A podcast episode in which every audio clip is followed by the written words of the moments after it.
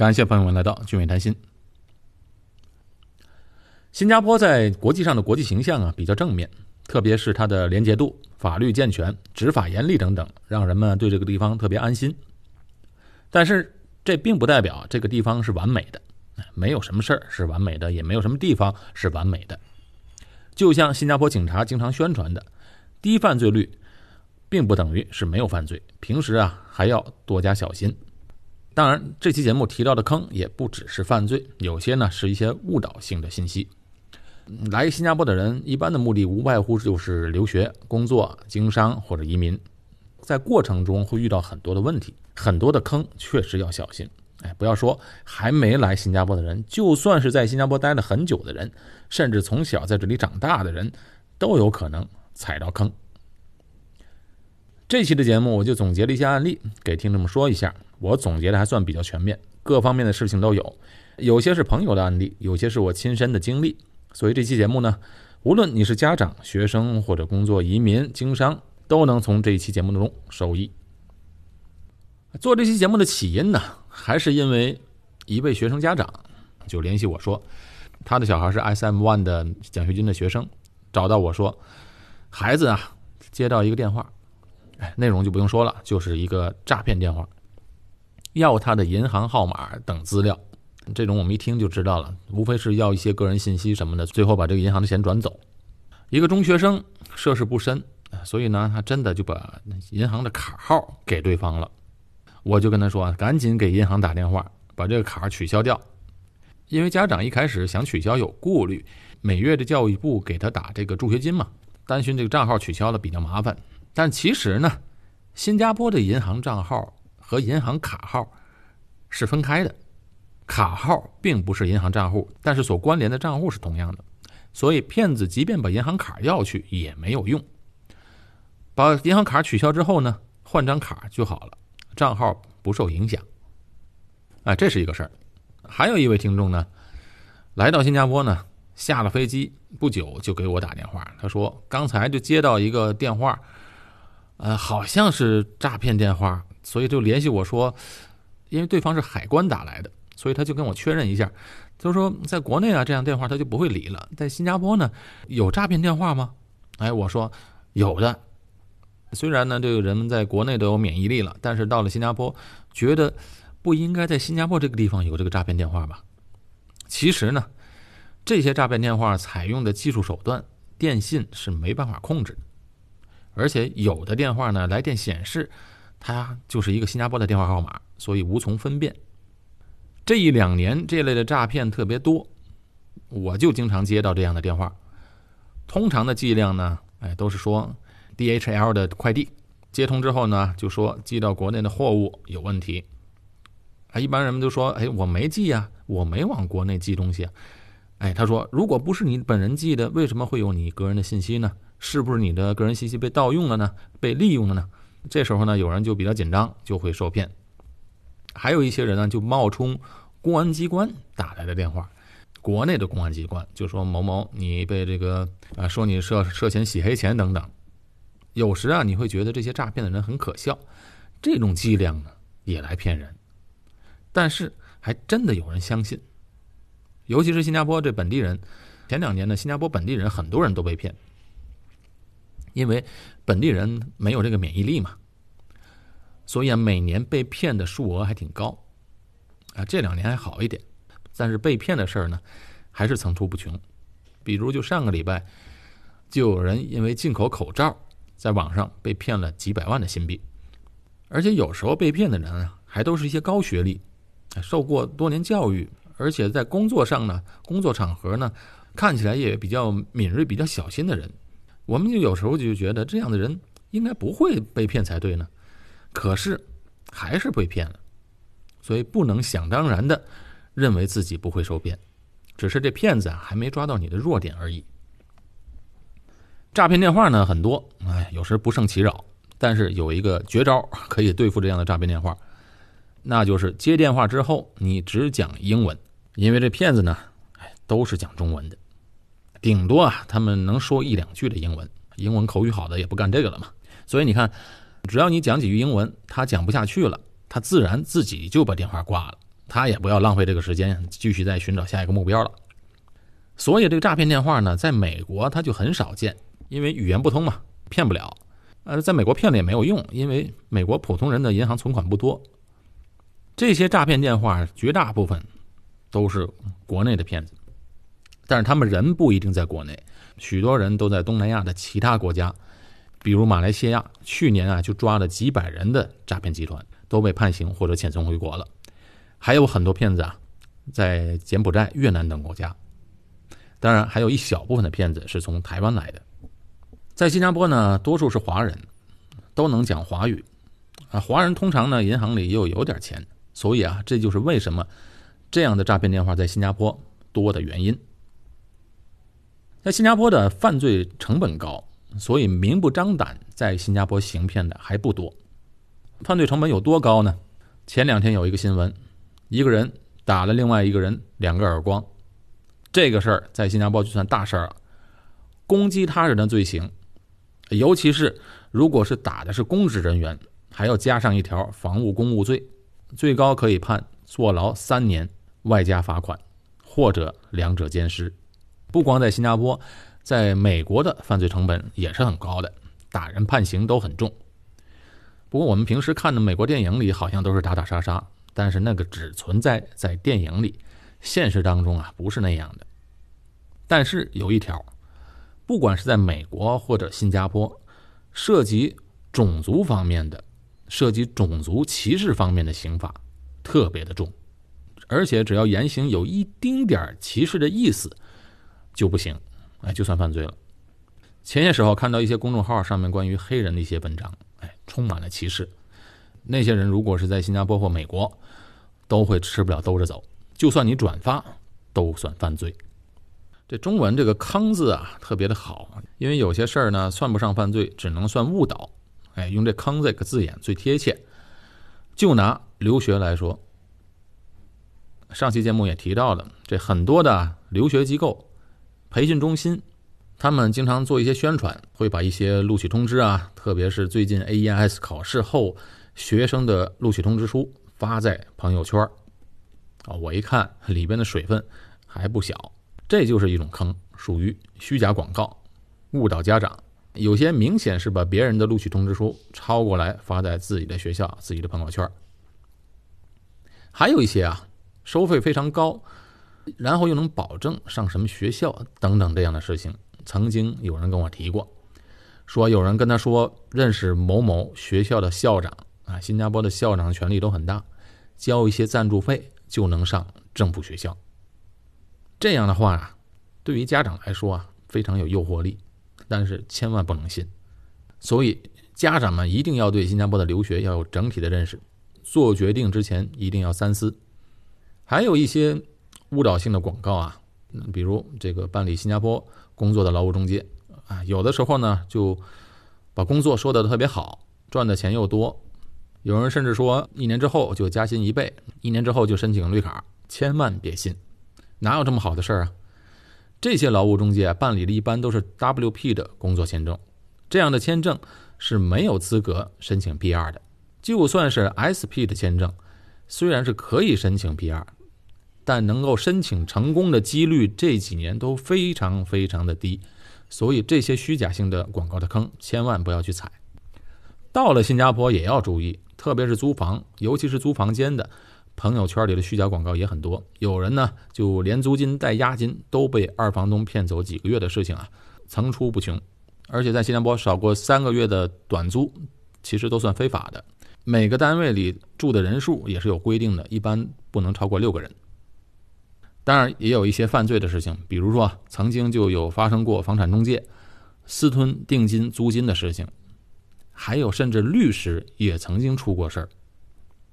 因为以前在新加坡买公寓，交接时候款项是打给律师的，这么多年都没出过事儿。结果有一个律师出事儿了，这个人呢把好多人的房款收了之后卷款逃跑，所以涉及到钱的事儿，在新加坡一定要小心。当然现在这个漏洞已经杜绝了，房款现在都打到第三方的账号。我还听说有些人呢，在自己公司的 logo 上或者名片上。印上新加坡中华总商会的 logo，当然不是完全 copy，但是呢，会标做的很像，以此来提高自己公司的地位和形象。这样的事情呢，也要注意。需要借用别人的 logo 来提高自己的地位和形象，那你说这个公司能是什么样的公司呢？好，还有一个事情呢，不算是坑，但是需要注意，在新加坡签的合同。是必须要履行的，比如说租房子的合同，有一年的合同，有两年的合约。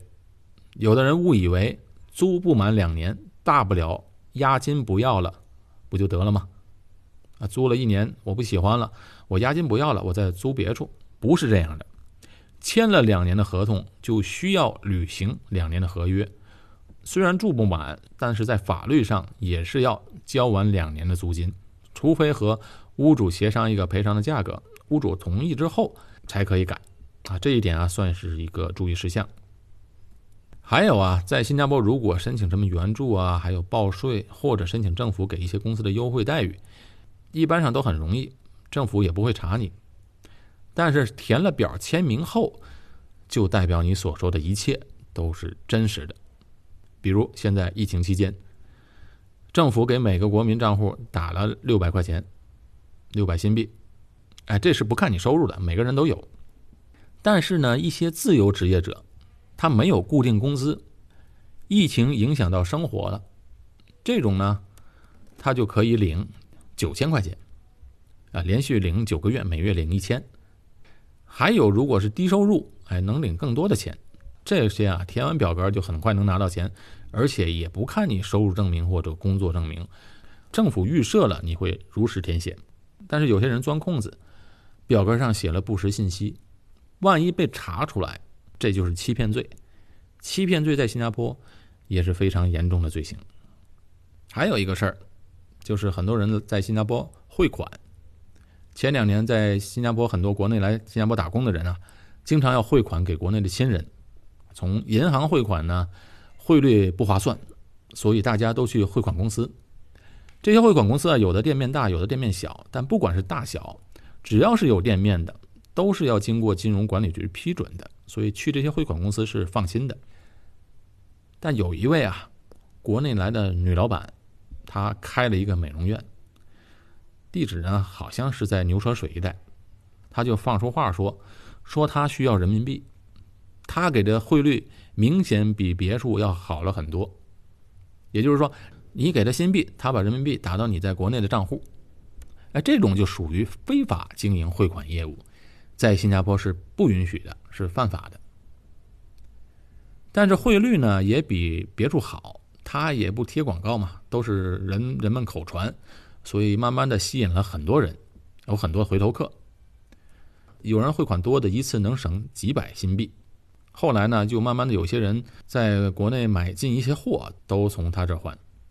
但他呢，汇率好，只有一个条件，他说他不能实时汇款，啊，一般都要等几天才能到账。这个对很多人来说也无所谓，但事情就出在这儿。当越来越多的人找上他时，有一天他就收网了。人们突然发现，这个人消失了，打电话没人接，住处找找不到。去美容院找他，员工也不知道他去了哪里。汇款的人这才恍然大悟。据统计，他这一次就骗走了，我记得是一千万还是两千万的新币的资金。很多的钱都是在新加坡打工几年存下来的血汗。这个人呢，至今都没有抓到。他转完款之后就出境了。后来经过新加坡和中国警方调查，查出他已入境国内，但是毫无踪影。所以你看，这些汇款的人为了省一点钱，吃了这么大的亏。汇款的骗子层出不穷，去年还有一位从国内汇款到新加坡想买房的人，也是被骗了一百多万新币。同样的，这些骗子也找不到了。好，讲了这么多。我接下来啊，给大家讲一下关于新加坡移民方面的坑，以及我本人经历的一个事情。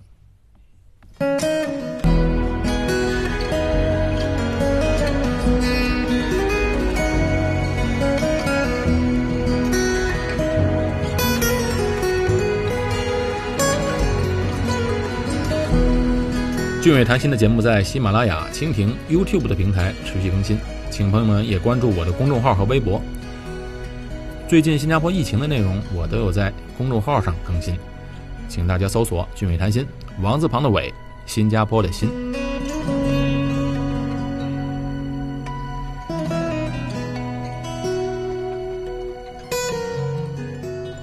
关于新加坡移民呢，工作移民是最好的移民方式。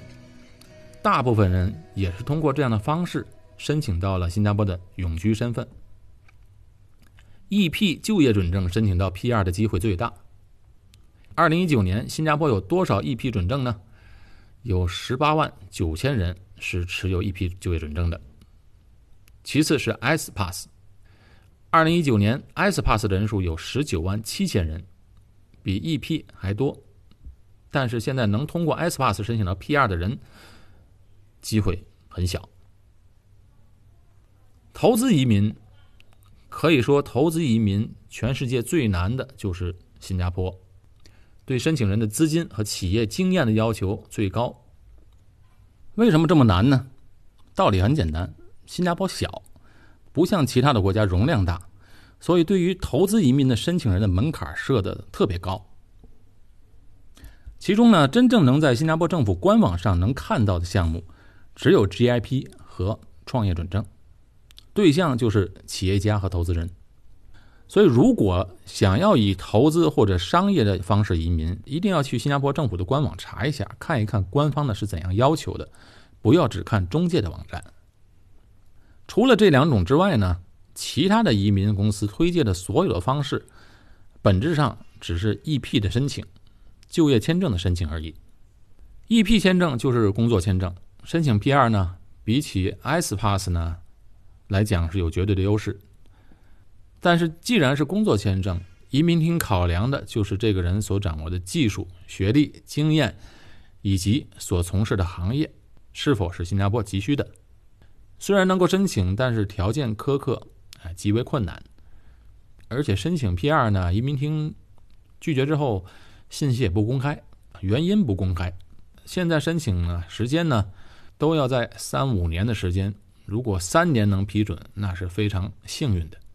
有的移民公司本身对新加坡了解不多，很多中介承诺啊，可以给客户挂靠新加坡公司办理 EP、SP，从而申请 PR，甚至有的说能挂靠 WP，啊，WP 是根本没有资格申请 PR 的。可以负责任的说啊，所有这些挂靠的移民方式呢，最好要小心，因为呢。需要承担风险，这样的事情本身就是打法律擦边球。一般这个中介呢说挂靠准证没问题，只是呢这样的公司呢想赚点钱而已。但是你想，如果这样的公司是靠这个赚钱，能是什么样的公司呢？一旦在某家公司办理挂靠准证，就从此跟公司共担风险。而且人家既然想赚钱，肯定不止挂靠你一个。即便你这里没有事情，别人那出事儿了，你也得担着。所以说呢，提心吊胆的事情还是不要去碰，千万不要有侥幸心理。新加坡投资移民的门槛很高，所以它不可能有这么便宜的事。移民还是要找正规的这些渠道。现在市场上呢，鱼龙混杂，什么样的都有，假消息满天飞。连一些正规的公司的人都跟我说，现在他们的客户被灌输了太多的不正确的信息，搞得他们也是不胜其扰。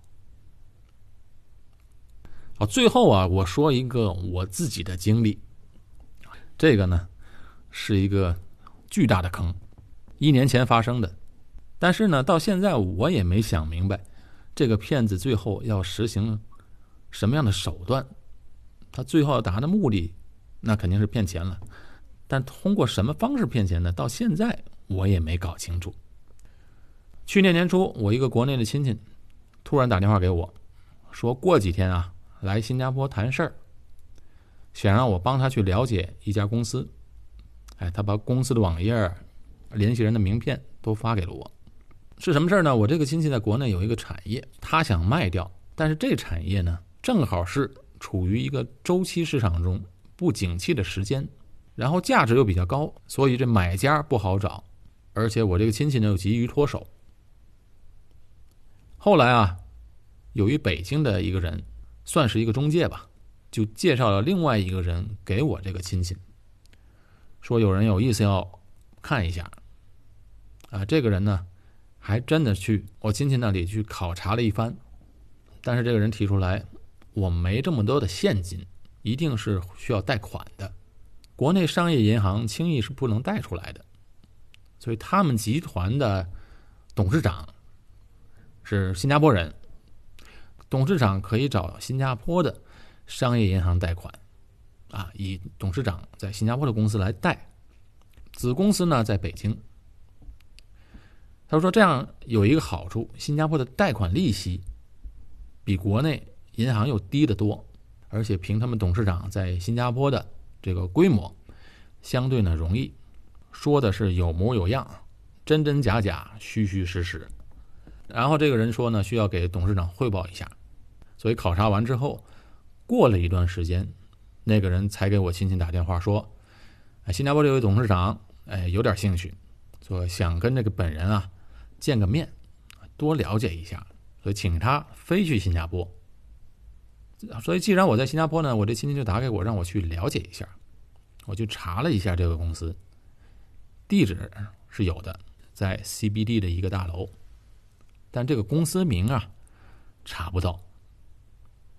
然后我通过一个朋友帮忙，最终查到了这家公司，根本就不在新加坡，而是一个离岸公司。这公司在开曼群岛，我就如实跟我亲戚说，这事儿好像有点不对啊，根本不是在新加坡注册的公司，一个离岸公司，怎么可能在新加坡银行拿到贷款呢？于是呢，我我这亲戚就问了一下在北京的中介，啊，和那位去那那考察那个投资人，人家还有点生气，说你怎么查我呢？是不是不相信我？我们公司啊是在离岸是没有错，那是为了省税。但是办公地点在新加坡呀，哎，我们是比较有诚意才跟你接洽，你不想卖就算了。哎，你看，我这亲戚也不是那么容易受骗的人，但是人们在着急想做成一件事情的时候啊，就容易麻痹，哎，骗子就是找到了他的痛点。于是亲戚飞来新加坡，到了我这儿打电话给那位董事长，董事长呢，哎，却也不着急见面。他就说：“啊，你刚到新加坡，先玩几天，啊，我这边事儿又多，玩几天之后，咱过两天再见面。”哎，我因为是个旁观者啊，所以一直就抱着怀疑态度。我亲戚呢被拖了几天不见面，这心里也比较着急。其实后来想起来，人家这是故意吊胃口。过了将近一个礼拜，终于打电话来了，说：“呃，明天没什么事儿，上午能过来谈一下吗？”他就这么着打电话，我也在旁边听着。我亲戚就说了：“我在新加坡啊，正好有个亲戚，嗯，就带着我一块儿去。”哎，对方马上就警觉起来了，听他的声音啊，啊，就有点犹豫了。但是呢，还是按照原定的时间去见面了。地址又发来一次，这次名片上的地址和上次的地址不一样了。哎，我就更怀疑了。转天呢？到了那家公司的大楼，也在 CBD，很高大上的一个办公楼。打电话跟他说了，我们到了。结果足足让我们等了一个小时，才让我们上去。到了那层楼一看，我更加确信他们是骗子了，因为这个地方我去过，足足有一层楼，看起来是非常有规模、很高大上的一个办公室。但是呢，这是一家共享办公室。里边有很多个公司，只是呢，共享会议室、共享整个的资源，根本就不是一间公司。于是呢，我们就见到了对方两个人，一胖一瘦，中等身材，西装革履，一说话我就知道了，他根本不是本地人。桌子上呢，还有两瓶喝剩下的瓶装水，哎，一看就知道这共享会议室是共享的嘛。上一波人开会刚走，还没来及收拾，我就想，怪不得让我们在楼下等了一个小时呢。听口音呢，也是国内南方的口音。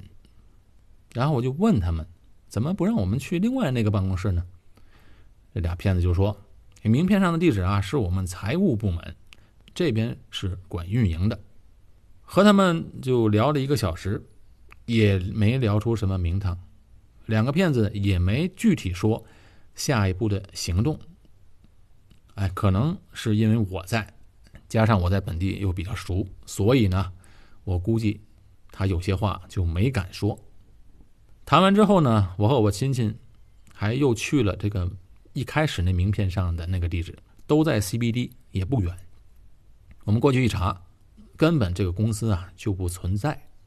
这个时候，我那位亲戚才如梦初醒，哎，觉得确实不应该一开始就轻信他们。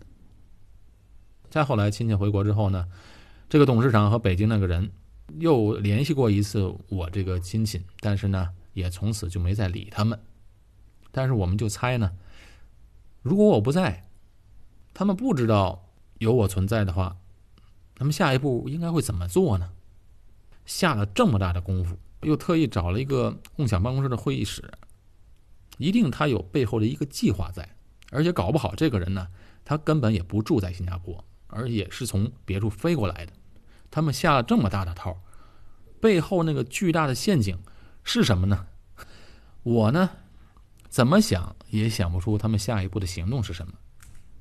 听众朋友们听了这个事儿，如果想到什么有答案的话，能不能？留个言给我。好，今天讲了在新加坡的路上你要避开哪些坑。这期节目呢是在新加坡录制的，我是高俊伟，在新加坡。我们下期节目再见。